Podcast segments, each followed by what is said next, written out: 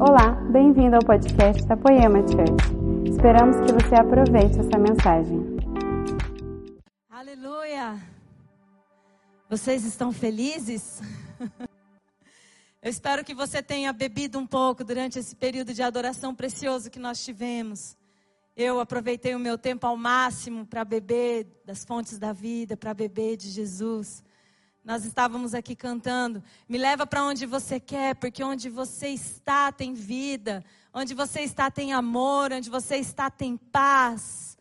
Onde Jesus está, nós temos tudo. E nesse lugar nós queremos habitar, nesse lugar nós queremos estar. É nesse lugar que nós queremos fazer a nossa morada. Amém? Salomão, o homem mais sábio, mais rico, mais poderoso, o homem de mais sucesso que habitou sobre a terra. Depois dele ter conquistado tudo, todas as mulheres, todas as riquezas, todos os bens que o dinheiro poderia comprar, ele chegou a com uma única conclusão: é tudo vaidade, é tudo passageiro, nada vale a pena. Porque a única coisa que pode satisfazer o nosso coração, que pode satisfazer a nossa alma, que pode satisfazer eu e você, é esse lugar onde Jesus está. É esse lugar onde Jesus habita.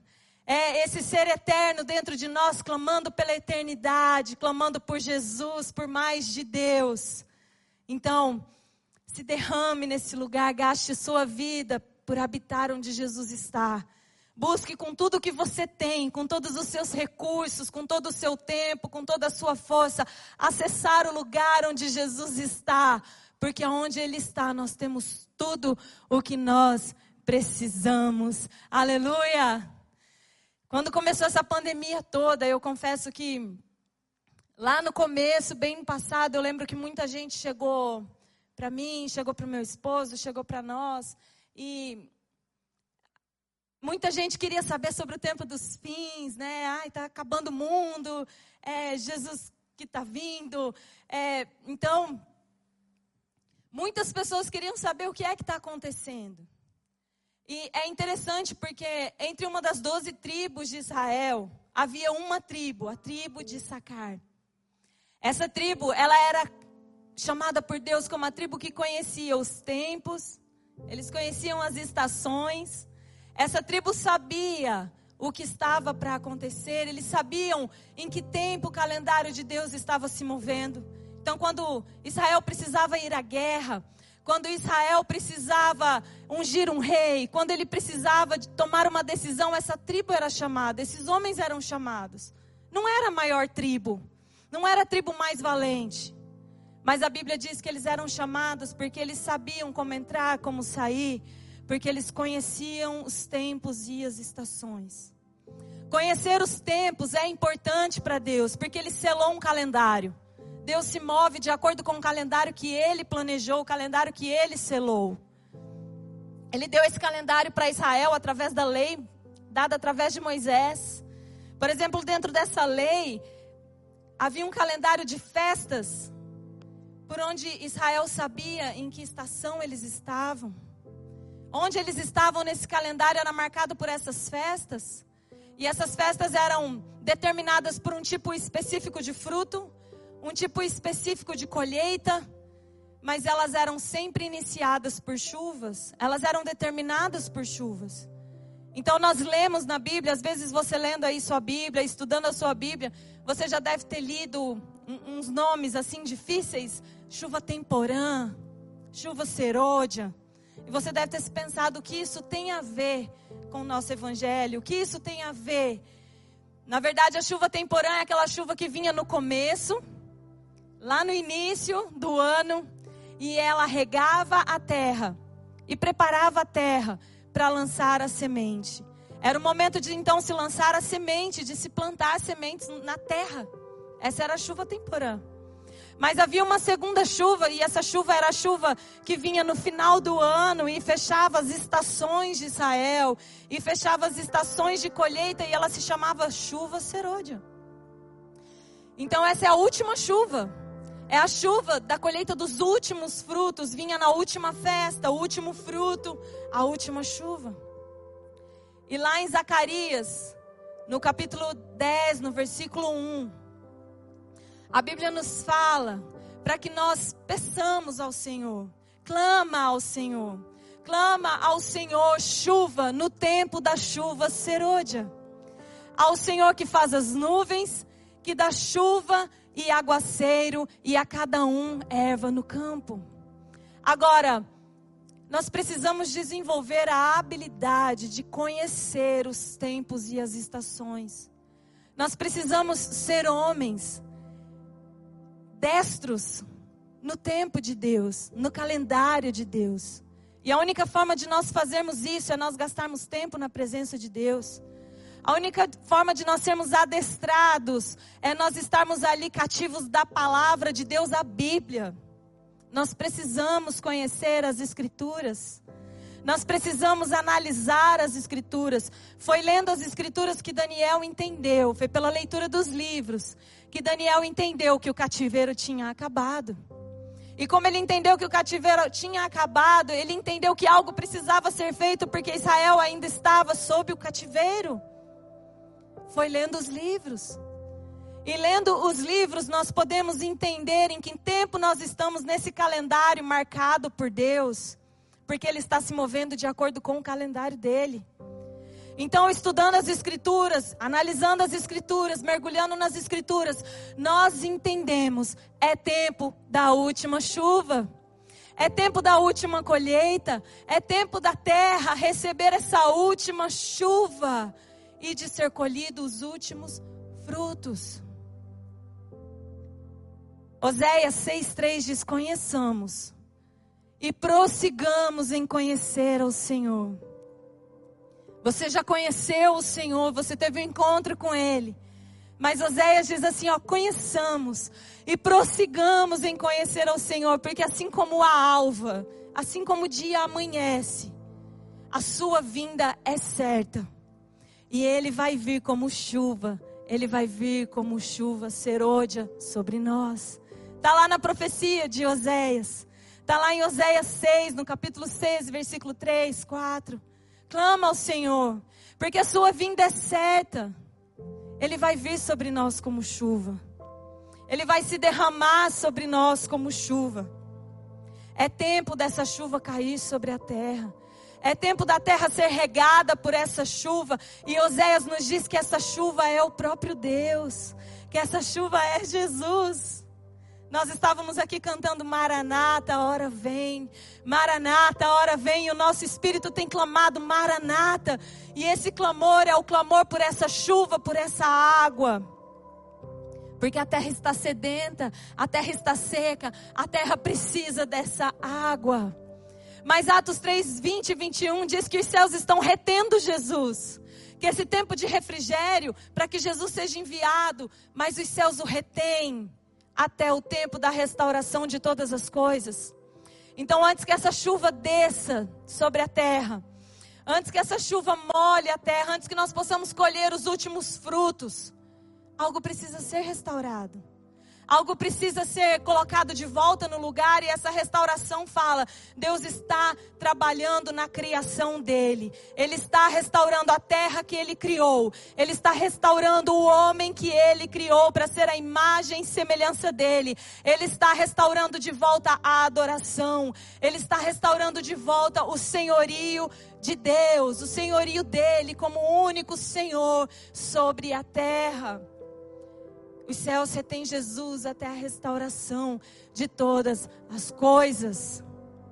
Na história de Israel, nós nos deparamos com muitos altos e baixos.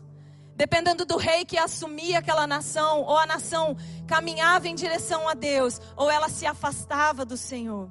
E nós vemos uma história lá no, no capítulo 17 de 1 Reis, que é a história do rei Acabe e Elias. E a história nos conta que Acabe casou com essa mulher Jezabel. Essa mulher ela era pagã, ela era adoradora de Baal.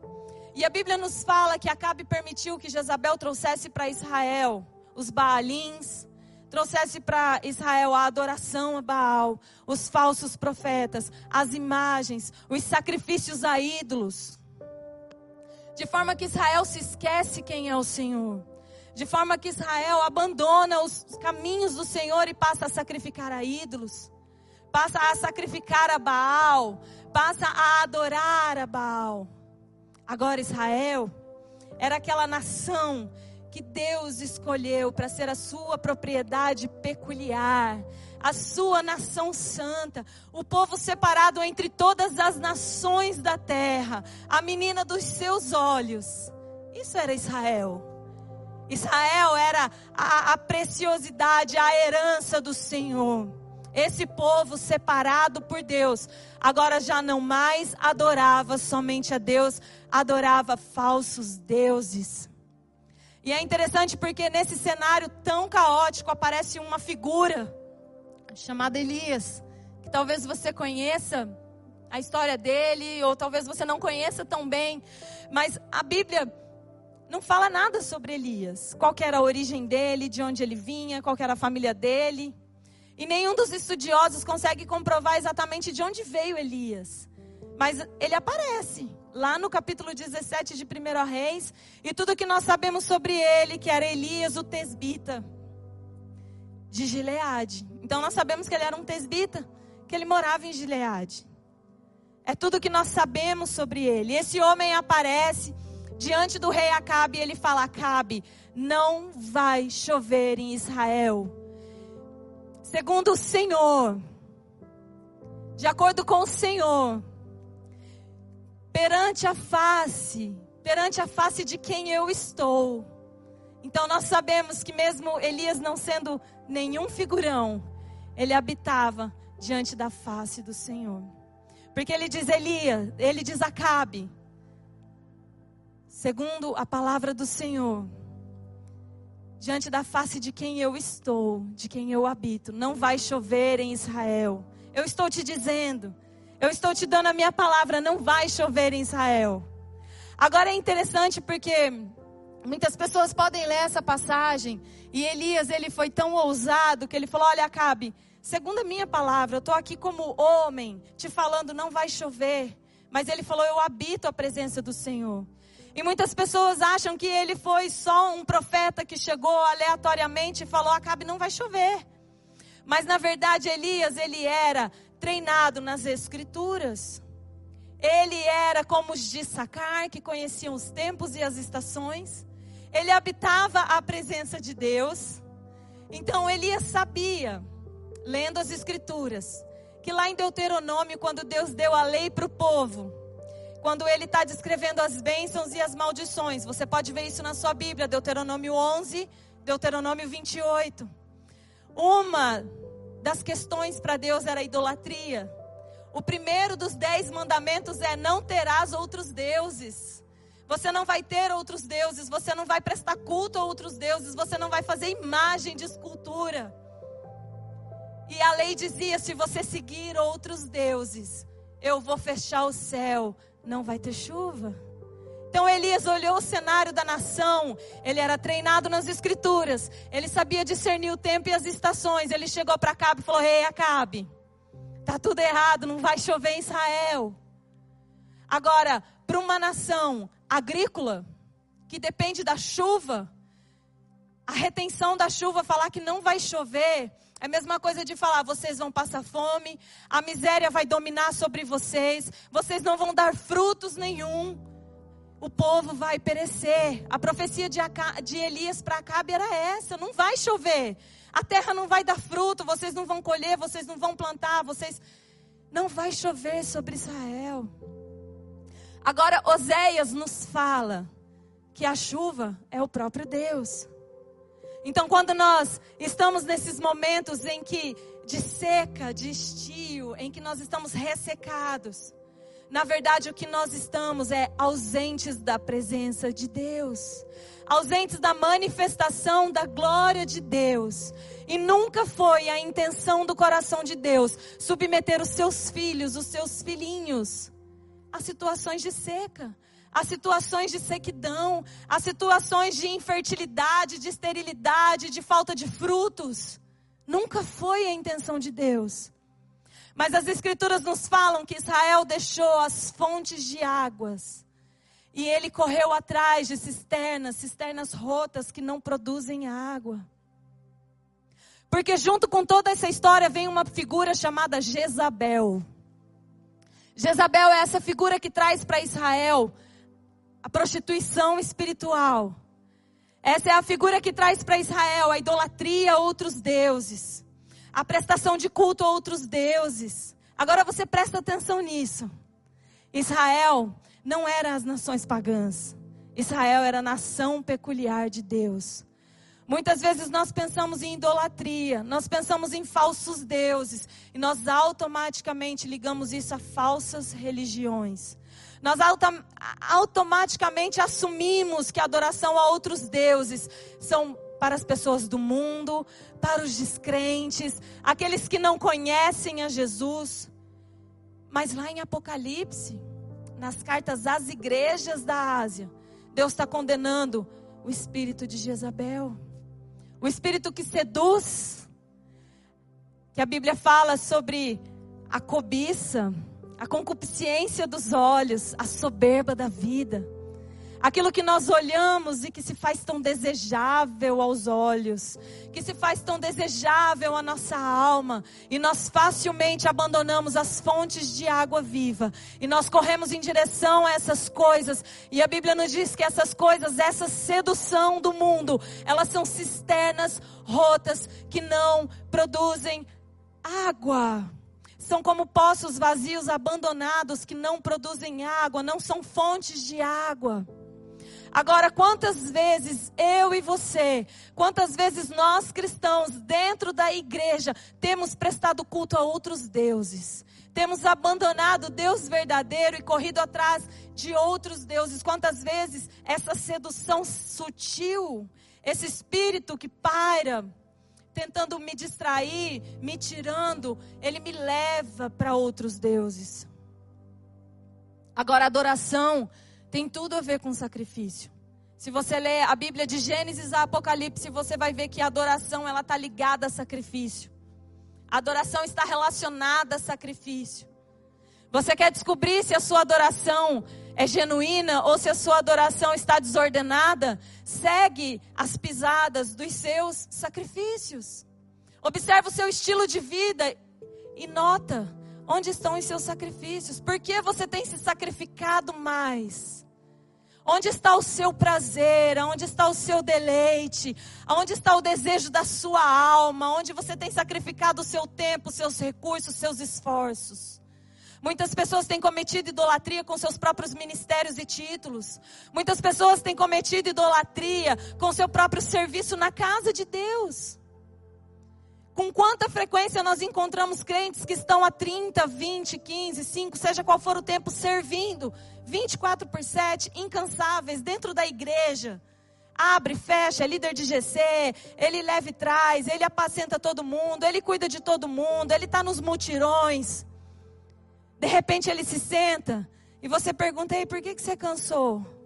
E a resposta dele é: Que Deus é esse? Quem é esse Deus? que aconteceu é que três anos e meio, Elias volta para Acabe. E ele fala: Acabe, vai chover de novo em Israel. Os céus vão dar chuva novamente. Vai chover de novo. Mas antes disso, nós vamos subir um monte. E você vai levar os 450 profetas de Baal. Reúne para mim esses 450 profetas. Eu vou oferecer ao meu Deus um sacrifício. Eles oferecerão a Baal um sacrifício. E será que o Deus que responder com fogo, esse é o verdadeiro Deus? E aquilo pareceu agradável a Acabe, pareceu agradável às pessoas que estavam ali. E eles se encontraram no Monte Carmelo, subiram esse monte. Toda a congregação de Israel subiu. Os 450 profetas subiram. E tem uma coisa que me chama muito a atenção é que Elias olha para Israel reunido ali e fala: Israel, até quando vocês vão ficar bambeando? Até quando vocês vão estar tropeçando entre dois pensamentos? Se Baal é Deus, sirva Baal. Mas se o Senhor é Deus, então sirva ao Senhor. Mas Israel não soube responder quem era Deus sobre Israel aquela nação chamada por Deus para ser a sua noiva, a sua amada. o seu, seu tesouro, não soube dizer quem que era Deus sobre eles. Muitas vezes nós estamos no serviço, tão devotados àquilo que nós fazemos para Deus, gastamos tantos esforços em produzir para Deus, em produzir mais ministério, em produzir mais serviço, em produzir, em conquistar mais títulos, mas nós nunca conhecemos o Deus a quem servimos. Porque a única coisa que me faz conhecer a Deus é um relacionamento íntimo, profundo, pessoal, intransferível entre eu e Deus. É o tempo que eu gasto aos pés de Jesus. É o tempo que eu gasto com a minha Bíblia, olhando para a minha Bíblia, lendo a minha Bíblia, buscando o que está entre as entrelinhas, buscando a revelação de Deus na minha Bíblia. A única forma, a única forma de eu conhecer realmente a Deus é se eu estou sentado aos pés de Jesus. Mas muitas pessoas têm gastado a sua vida, talvez ganhado milhões para Jesus, sem nunca realmente ter conhecido Jesus. Sem nunca realmente ter sentado aos pés dele. Marta, Marta, Marta, você está distraída com tantas coisas. Mas Maria escolheu a melhor parte. Maria estava ali ungindo os pés de Jesus, secando com seus cabelos, derramando nardo puro sobre os pés de Jesus. A única pessoa que saiu daquela sala com o mesmo perfume de Jesus foi Maria.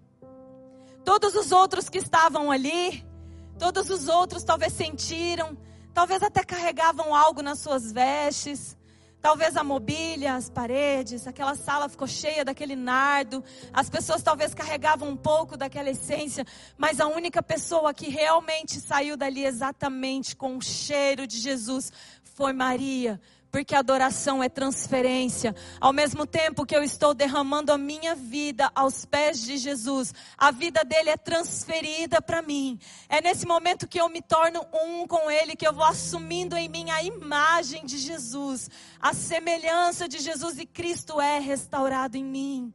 E eu vou crescendo a imagem de Jesus. Então eu não tenho dúvida de quem é Deus. Então eu não sou tentado nem seduzido por outras coisas que me tiram desse lugar, porque tudo que me roubar dos pés de Jesus, tudo que me tira desse lugar de devoção é idolatria, e idolatria fecha os céus e eu não tenho chuva. Se eu não tenho chuva, eu não tenho o próprio Jesus se manifestando sobre mim. E esse era o quadro de Israel, esse é o quadro de muitas pessoas, esse é o quadro que nós encontramos no meio cristão hoje. Pessoas que servem sem conhecer o Deus a quem eles servem. Então eles estão cansados, eles estão fracos, eles estão desencorajados, eles estão caindo em pecado, eles estão entregando seus ministérios, eles estão abandonando, porque eles não estão sentados aos pés de Jesus. Servir é importante, mas o meu maior serviço é aos pés de Jesus. É depois que eu recebo essa transferência, é depois que esse perfume está impregnado em mim que então eu saio e eu posso manifestar Jesus. Porque depois que Maria unge Jesus, Jesus fala: onde o evangelho do reino for pregado, o que ela fez vai ser contado.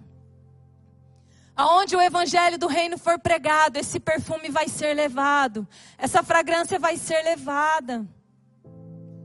Essa adoração genuína e verdadeira precisa ser restaurada antes que a chuva, a última chuva pela qual nós temos clamado tanto, desça sobre a terra.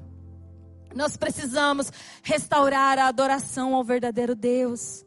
Então nós, nós continuamos vendo aqui, Elias sobe um monte, os profetas de Baal montam o altar, sacrificam o cordeiro, começam a clamar, clamar, clamar, clamar, clamar. E a Bíblia diz que não houve nenhuma resposta. Não houve resposta para o clamor dos profetas de Baal. E ao meio-dia, sem nenhuma resposta, Elias começa a zombar e a dizer: Ei, fala mais alto, grita mais. Quem sabe ele está dormindo, quem sabe ele está atendendo outras pessoas, talvez ele está distraído com outros pedidos. Às vezes ele está dormindo, grita mais alto, talvez ele acorde. Mas a Bíblia diz que no momento do sacrifício da tarde, Muitas vezes nós perdemos as escrituras por não ler os detalhes e não observar os detalhes das escrituras. Seja detalhista quando você for estudar a sua Bíblia. Seja detalhista no que está escrito lá. Porque a Bíblia diz que no momento do sacrifício da tarde, Elias fala, ele junta a congregação a ele, ele fala: Vem a mim. A primeira coisa que Elias faz é reconstruir o altar que estava em ruínas. A primeira coisa que nós precisamos fazer é olhar para o altar da nossa vida. É olhar para o altar que nós temos levantado e ver se esse altar ele é para Deus, se esse altar está de pé, se esse altar está reconstruído, porque a Bíblia diz que Elias colocou doze pedras que falam das doze tribos de Israel sobre quem foi derramada a promessa. Isso nos fala de fundamentos. O nosso altar tem que ser construído com os fundamentos da doutrina de Cristo. Então eu volto e eu reconstruo meu altar. Como que eu reconstruo? Eu reconstruo com as disciplinas espirituais. Eu reconstruo com voltar de volta ao jejum, à oração, à leitura das escrituras. Eu reconstruo esse altar passando tempo com Deus. Ele reconstruiu com 12 pedras que falam das 12 tribos, o fundamento. Nós precisamos de procedência, nós somos um povo de procedência. Nós não somos uma nação de sacerdotes aleatórias, não, mas nós viemos de uma semente. Nós temos pais espirituais que nos fundamentam. O nosso altar tem que estar construído sobre o fundamento da doutrina de Cristo nas nossas vidas. Que tipo de altar nós estamos oferecendo para Deus? Então Elias reconstrói o altar. A responsabilidade é individual de reconstruir esse altar. Ele reconstrói, ele põe ali a lenha, ele põe ali a oferta, o sacrifício. E ele fala: Olha, traga água. Ele rasga em volta desse altar. E ele fala: derrama água. Uma, duas, três vezes, até que o altar ficou todo alagado por aquela água. Agora, três anos e meio sem chover em Israel, uma seca danada. Elias chega em cima do monte e ele fala: Me tragam quatro cântaros. Três vezes quatro cântaros. Doze fala do governo de Deus. E ele derrama essa água sobre o altar. Lenha molhada não pega fogo. O Baal era considerado a divindade responsável pela água, o deus da chuva. Ele fala então: deita água nesse altar, porque hoje há um desafio dentro de nós. Existe uma disputa por senhorio dentro do meu coração, dentro do seu coração. Elias estava desafiando Baal. Ele estava desafiando porque existe uma disputa por senhorio sobre a terra. A adoração ao verdadeiro Deus precisa ser reestabelecida. Então Elias fala: deita água. E a Bíblia diz: no momento do sacrifício da tarde, novamente, Elias conhecia as Escrituras. Novamente ele conhecia a Bíblia. Novamente ele conhecia a lei. Porque ele sabia que nos protocolos do sacerdócio, nos protocolos do culto estabelecido no tabernáculo, Deus tinha uma aliança no sacrifício da tarde, eu me manifestarei a vocês. Ele sabia que no sacrifício da tarde, a aliança de Deus com o povo era se manifestar sobre o altar, era se derramar sobre o altar. Então Elias ele não estava, ele não estava preocupado em ser o primeiro. Ele não estava preocupado em falar: peraí, profetas de Baal, eu vou sacrificar primeiro. Deus vai responder com fogo, eu já paro com tudo isso aqui agora. Mas Elias estava preocupado em fazer as coisas de acordo com a vontade, o propósito, os preceitos de Deus. Ele estava preocupado em fazer as coisas à maneira de Deus. E a maneira de Deus era o sacrifício da tarde. Então, ele ora a Deus. E a Bíblia diz que o fogo vem do céu e consome as pedras, consome a lenha, consome o holocausto, consome toda a água que estava sobre aquele altar, consome tudo. E a nação cai de rosto em terra, clamando só: o Senhor é Deus. Só o Senhor é Deus, só o Senhor é Deus. Há uma disputa por senhorio hoje nas nações.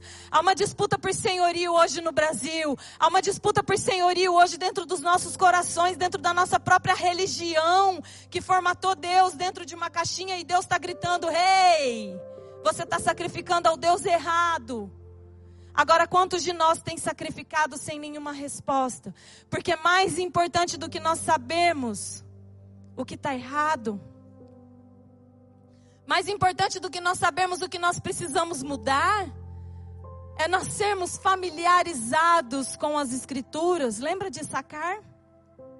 A tribo que sabia o tempo, as estações, sabia que resposta dar. Eles sabiam o que fazer. Quando nós somos treinados nas Escrituras, nós sabemos o que, o como, e nós sabemos o quando responder para Deus. Nós temos a planta completa, então os meus sacrifícios não são em vão. Então, o que eu faço não fica sem resposta. O que eu planto não fica sem fruto. A minha vida não é infrutífera. O meu relacionamento com Deus não é desgastante e infrutífero, porque eu não estou fazendo algo gerado em mim, mas eu estou fazendo algo de acordo com os preceitos e os mandamentos do Senhor. Nós precisamos desesperadamente conhecer o protocolo divino. Nós precisamos desesperadamente gastar tempo nas Escrituras e conhecer onde estamos no calendário de Deus. Aonde nós estamos nesse tempo marcado por Deus? Aonde nós estamos nesse projeto de restauração de todas as coisas? Porque os céus estão clamando. E eles estão retendo Jesus, mas eles estão olhando, olhando para a terra e esperando uma resposta da terra. A restauração começa dentro de mim, ela começa dentro de você. É o meu e o seu altar. Restaurar o meu altar não é responsabilidade do meu pastor, não é responsabilidade do meu pai espiritual, não é responsabilidade do meu líder de GC. Restaurar o meu altar, restaurar a minha adoração a Deus é a minha responsabilidade, porque hoje não é mais o sumo sacerdote que entra além do véu, mas Jesus rasgou aquele véu na sua própria carne. Abriu acesso para mim e para você, e Pedro diz que hoje nós somos uma nação de sacerdotes uma nação de sacerdotes criados por Deus para o louvor da sua glória, para que nós ofereçamos o que? Sacrifícios espirituais a Ele. Hum, Elias sabia que para que a chuva viesse sobre a terra, o altar precisava ser reparado. A chuva não vem sobre uma terra desordenada. O avivamento não vai vir sobre uma igreja que ainda não sabe o Deus a quem serve. Avivamento não vem sobre crentes que não sabem quem, são, quem é o seu Deus. O avivamento que nós tanto estamos querendo. O avivamento que nós temos clamado, Maranata, hora vem Senhor Jesus, Ele vai vir para trazer alinhamento espiritual. Não era só uma questão de acabar com a fome de Israel. Não era só uma questão de chover, não era só uma questão de mostrar para Acabe que Elias podia fazer chover. Não é, não é só uma questão, eu vejo tanto crente clamando para Jesus voltar. E quando a gente pergunta por que, que você clama tanto? Ah, porque a iniquidade no mundo está muito ruim, o mundo está muito difícil. O propósito da volta de Jesus nunca foi acalmar a aflição do mundo. Nunca foi acabar com a fome na África, nunca foi acabar com a guerra no Oriente Médio. A volta de Jesus é ordem espiritual, é estabelecimento do reino reino como é no céu. É alinhamento espiritual. Nós precisamos desesperadamente desse alinhamento, dessa reconstrução, dessa restauração. Porque a chuva vem. Se pedirmos, ele virá. Se nós clamarmos, ele virá. Se o nosso altar estiver em ordem, ele virá. Se a nossa adoração for dele, ele virá, ele prometeu, ele é responsável pelas promessas que ele faz, mas ele é um Deus de ordem, ele é um Deus de princípio, ele é um Deus que caminha sobre as suas ordenanças. Ele não abre exceção, ele não abriu para Israel, ele não abre para mim e para você. Ele desce sob um altar ordenado. E aí eu te pergunto: onde estão os fazedores de chuva? Onde estão os homens e as mulheres que que estão habilidosos nas escrituras, apaixonados pelas escrituras, que estão entendendo os tempos, que estão entendendo as estações e que estão ordenando os altares e devolvendo a adoração genuína para Deus. Nós cantamos: Eu ainda tenho lenha, eu ainda tenho fogo, pode vir queimar. Mas tão importante quanto o sacrifício que eu ponho sobre o altar é o altar no qual eu sacrifico. Sobre qual altar você tem sacrificado? Aonde você tem derramado o seu sacrifício? Seu altar está alinhado? O seu coração é realmente de Deus? A sua adoração, a sua devoção, a sua paixão pertence a Ele? É, isso faz toda a diferença. Abacuque 2, versículo 14 diz que toda a terra será cheia da glória, do conhecimento da glória de Deus, assim como as águas cobrem o mar. Assim como as águas cobrem o mar, a terra inteira vai ser cheia do conhecimento da glória de Deus. Agora, esse não é um texto evangelístico. Esse não é um texto de falar, nossa, nós temos que falar de Jesus. Não é simplesmente sair falando de Jesus por aí. Porque essa palavra conhecimento, ela é iada. É a mesma palavra de um homem conhecer uma mulher, coabitar e ter filhos. É uma palavra de intimidade. É uma palavra de familiaridade a terra vai ser cheia do conhecimento íntimo da glória de Deus. Agora, na oração de João, de Jesus, lá em João 17, quando ele faz a última oração com seus discípulos, ele fala: Pai, a glória que você me deu, a glória que habita em mim, eu dou para eles. Então a glória mora dentro de você, ela mora dentro de mim, porque Jesus nos deu. Ele falou: a glória que eu recebi com a mesma glória que você me deu, eu dou para eles. Então, como é que a terra vai ser cheia da glória de Deus, meu amigo? A única forma dessa terra ser cheia da glória de Deus não é cair das nuvens, não é cair do céu. A glória não está nas coisas, não está nas organizações, não está no, nos templos das igrejas, nas placas, não está nos ministérios. A glória caminha dentro de mim, de você, dentro de altares alinhados. Então, se você deseja ardentemente ver a glória de Deus encher a terra, encher a terra como as águas cobrem o mar, você precisa manifestar o Cristo. Você precisa manifestar o verdadeiro Deus. Você precisa manifestar quem é Senhor sobre Israel. Você precisa manifestar o verdadeiro Deus de Israel. Porque logo depois disso, Elias começa a orar por chuva. E nós conhecemos a história. O moço foi, voltou sete vezes. Ele disse: Eu vejo uma nuvem, como o tamanho da palma da mão de um homem. Ela é pequena. Elias chega para Cabe e fala: Cabe, aparelha seus cavalos, aí seus carros, come, bebe, some daqui, porque vem abundante chuva. Vem abundante chuva. Nós vamos começar a ver essa chuva, essa nuvem pequena, que ainda é do tamanho da mão de um homem, tão pequena. Mas quando Acabe se retrai porque Jezabel está matando todos os profetas, quando ele se esconde, quando ele salva, tenta salvar sua própria vida, Deus chega para ele e fala: Cabe, ah, Elias, não se esconde, não. Eu guardei sete mil homens. Eu guardei uma nação, eu guardei um grupo, eu guardei uma comitiva, eu guardei uma companhia de homens que são meus.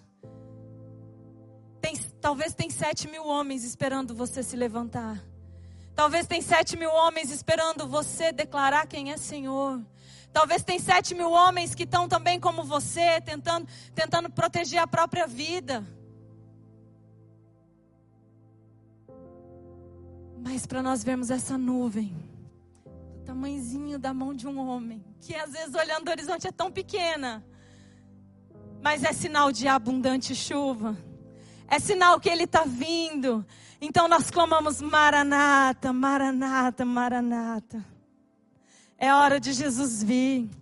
É hora dele vir sobre a terra. A terra está clamando, a natureza está gemendo, a criação está gemendo como com dores de parto, esperando a manifestação dessa companhia de Elias, desses filhos ruiós, carregadores da glória de Deus, carregadores da habilidade de abrir os céus e fazer chover sobre a terra. A natureza aguarda por mim, por você. A natureza geme, ela tem dores, ela está clamando por mim, por você. Muita gente está clamando para que você se levante, alinhe seu altar, devolva adoração a Deus e faça chover sobre a terra seca. Derrame água sobre o sedento, derrame água sobre o sedento.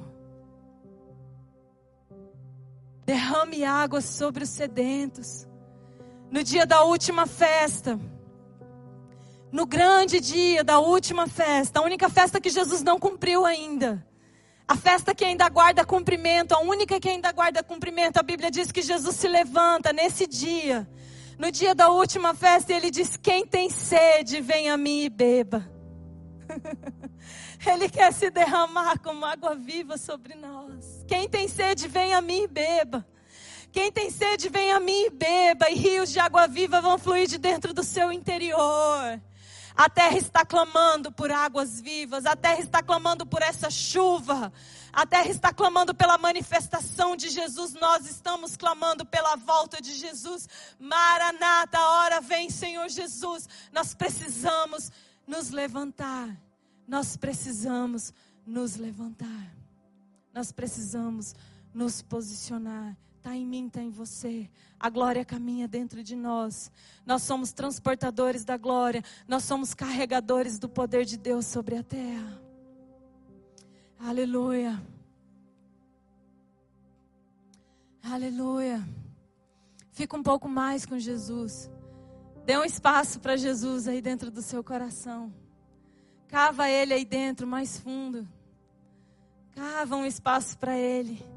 Cava um lugar para ele, para essa palavra pousar, repousar, crescer, multiplicar.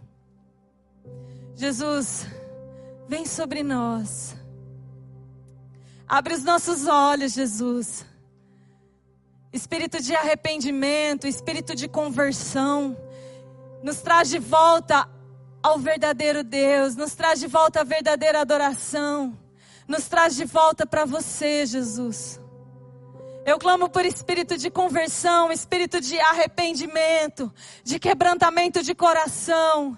Eu clamo pelo espírito que nos traz de volta a você, Jesus, o espírito que nos conduz ao arrependimento. Nos leva de volta a você, Jesus.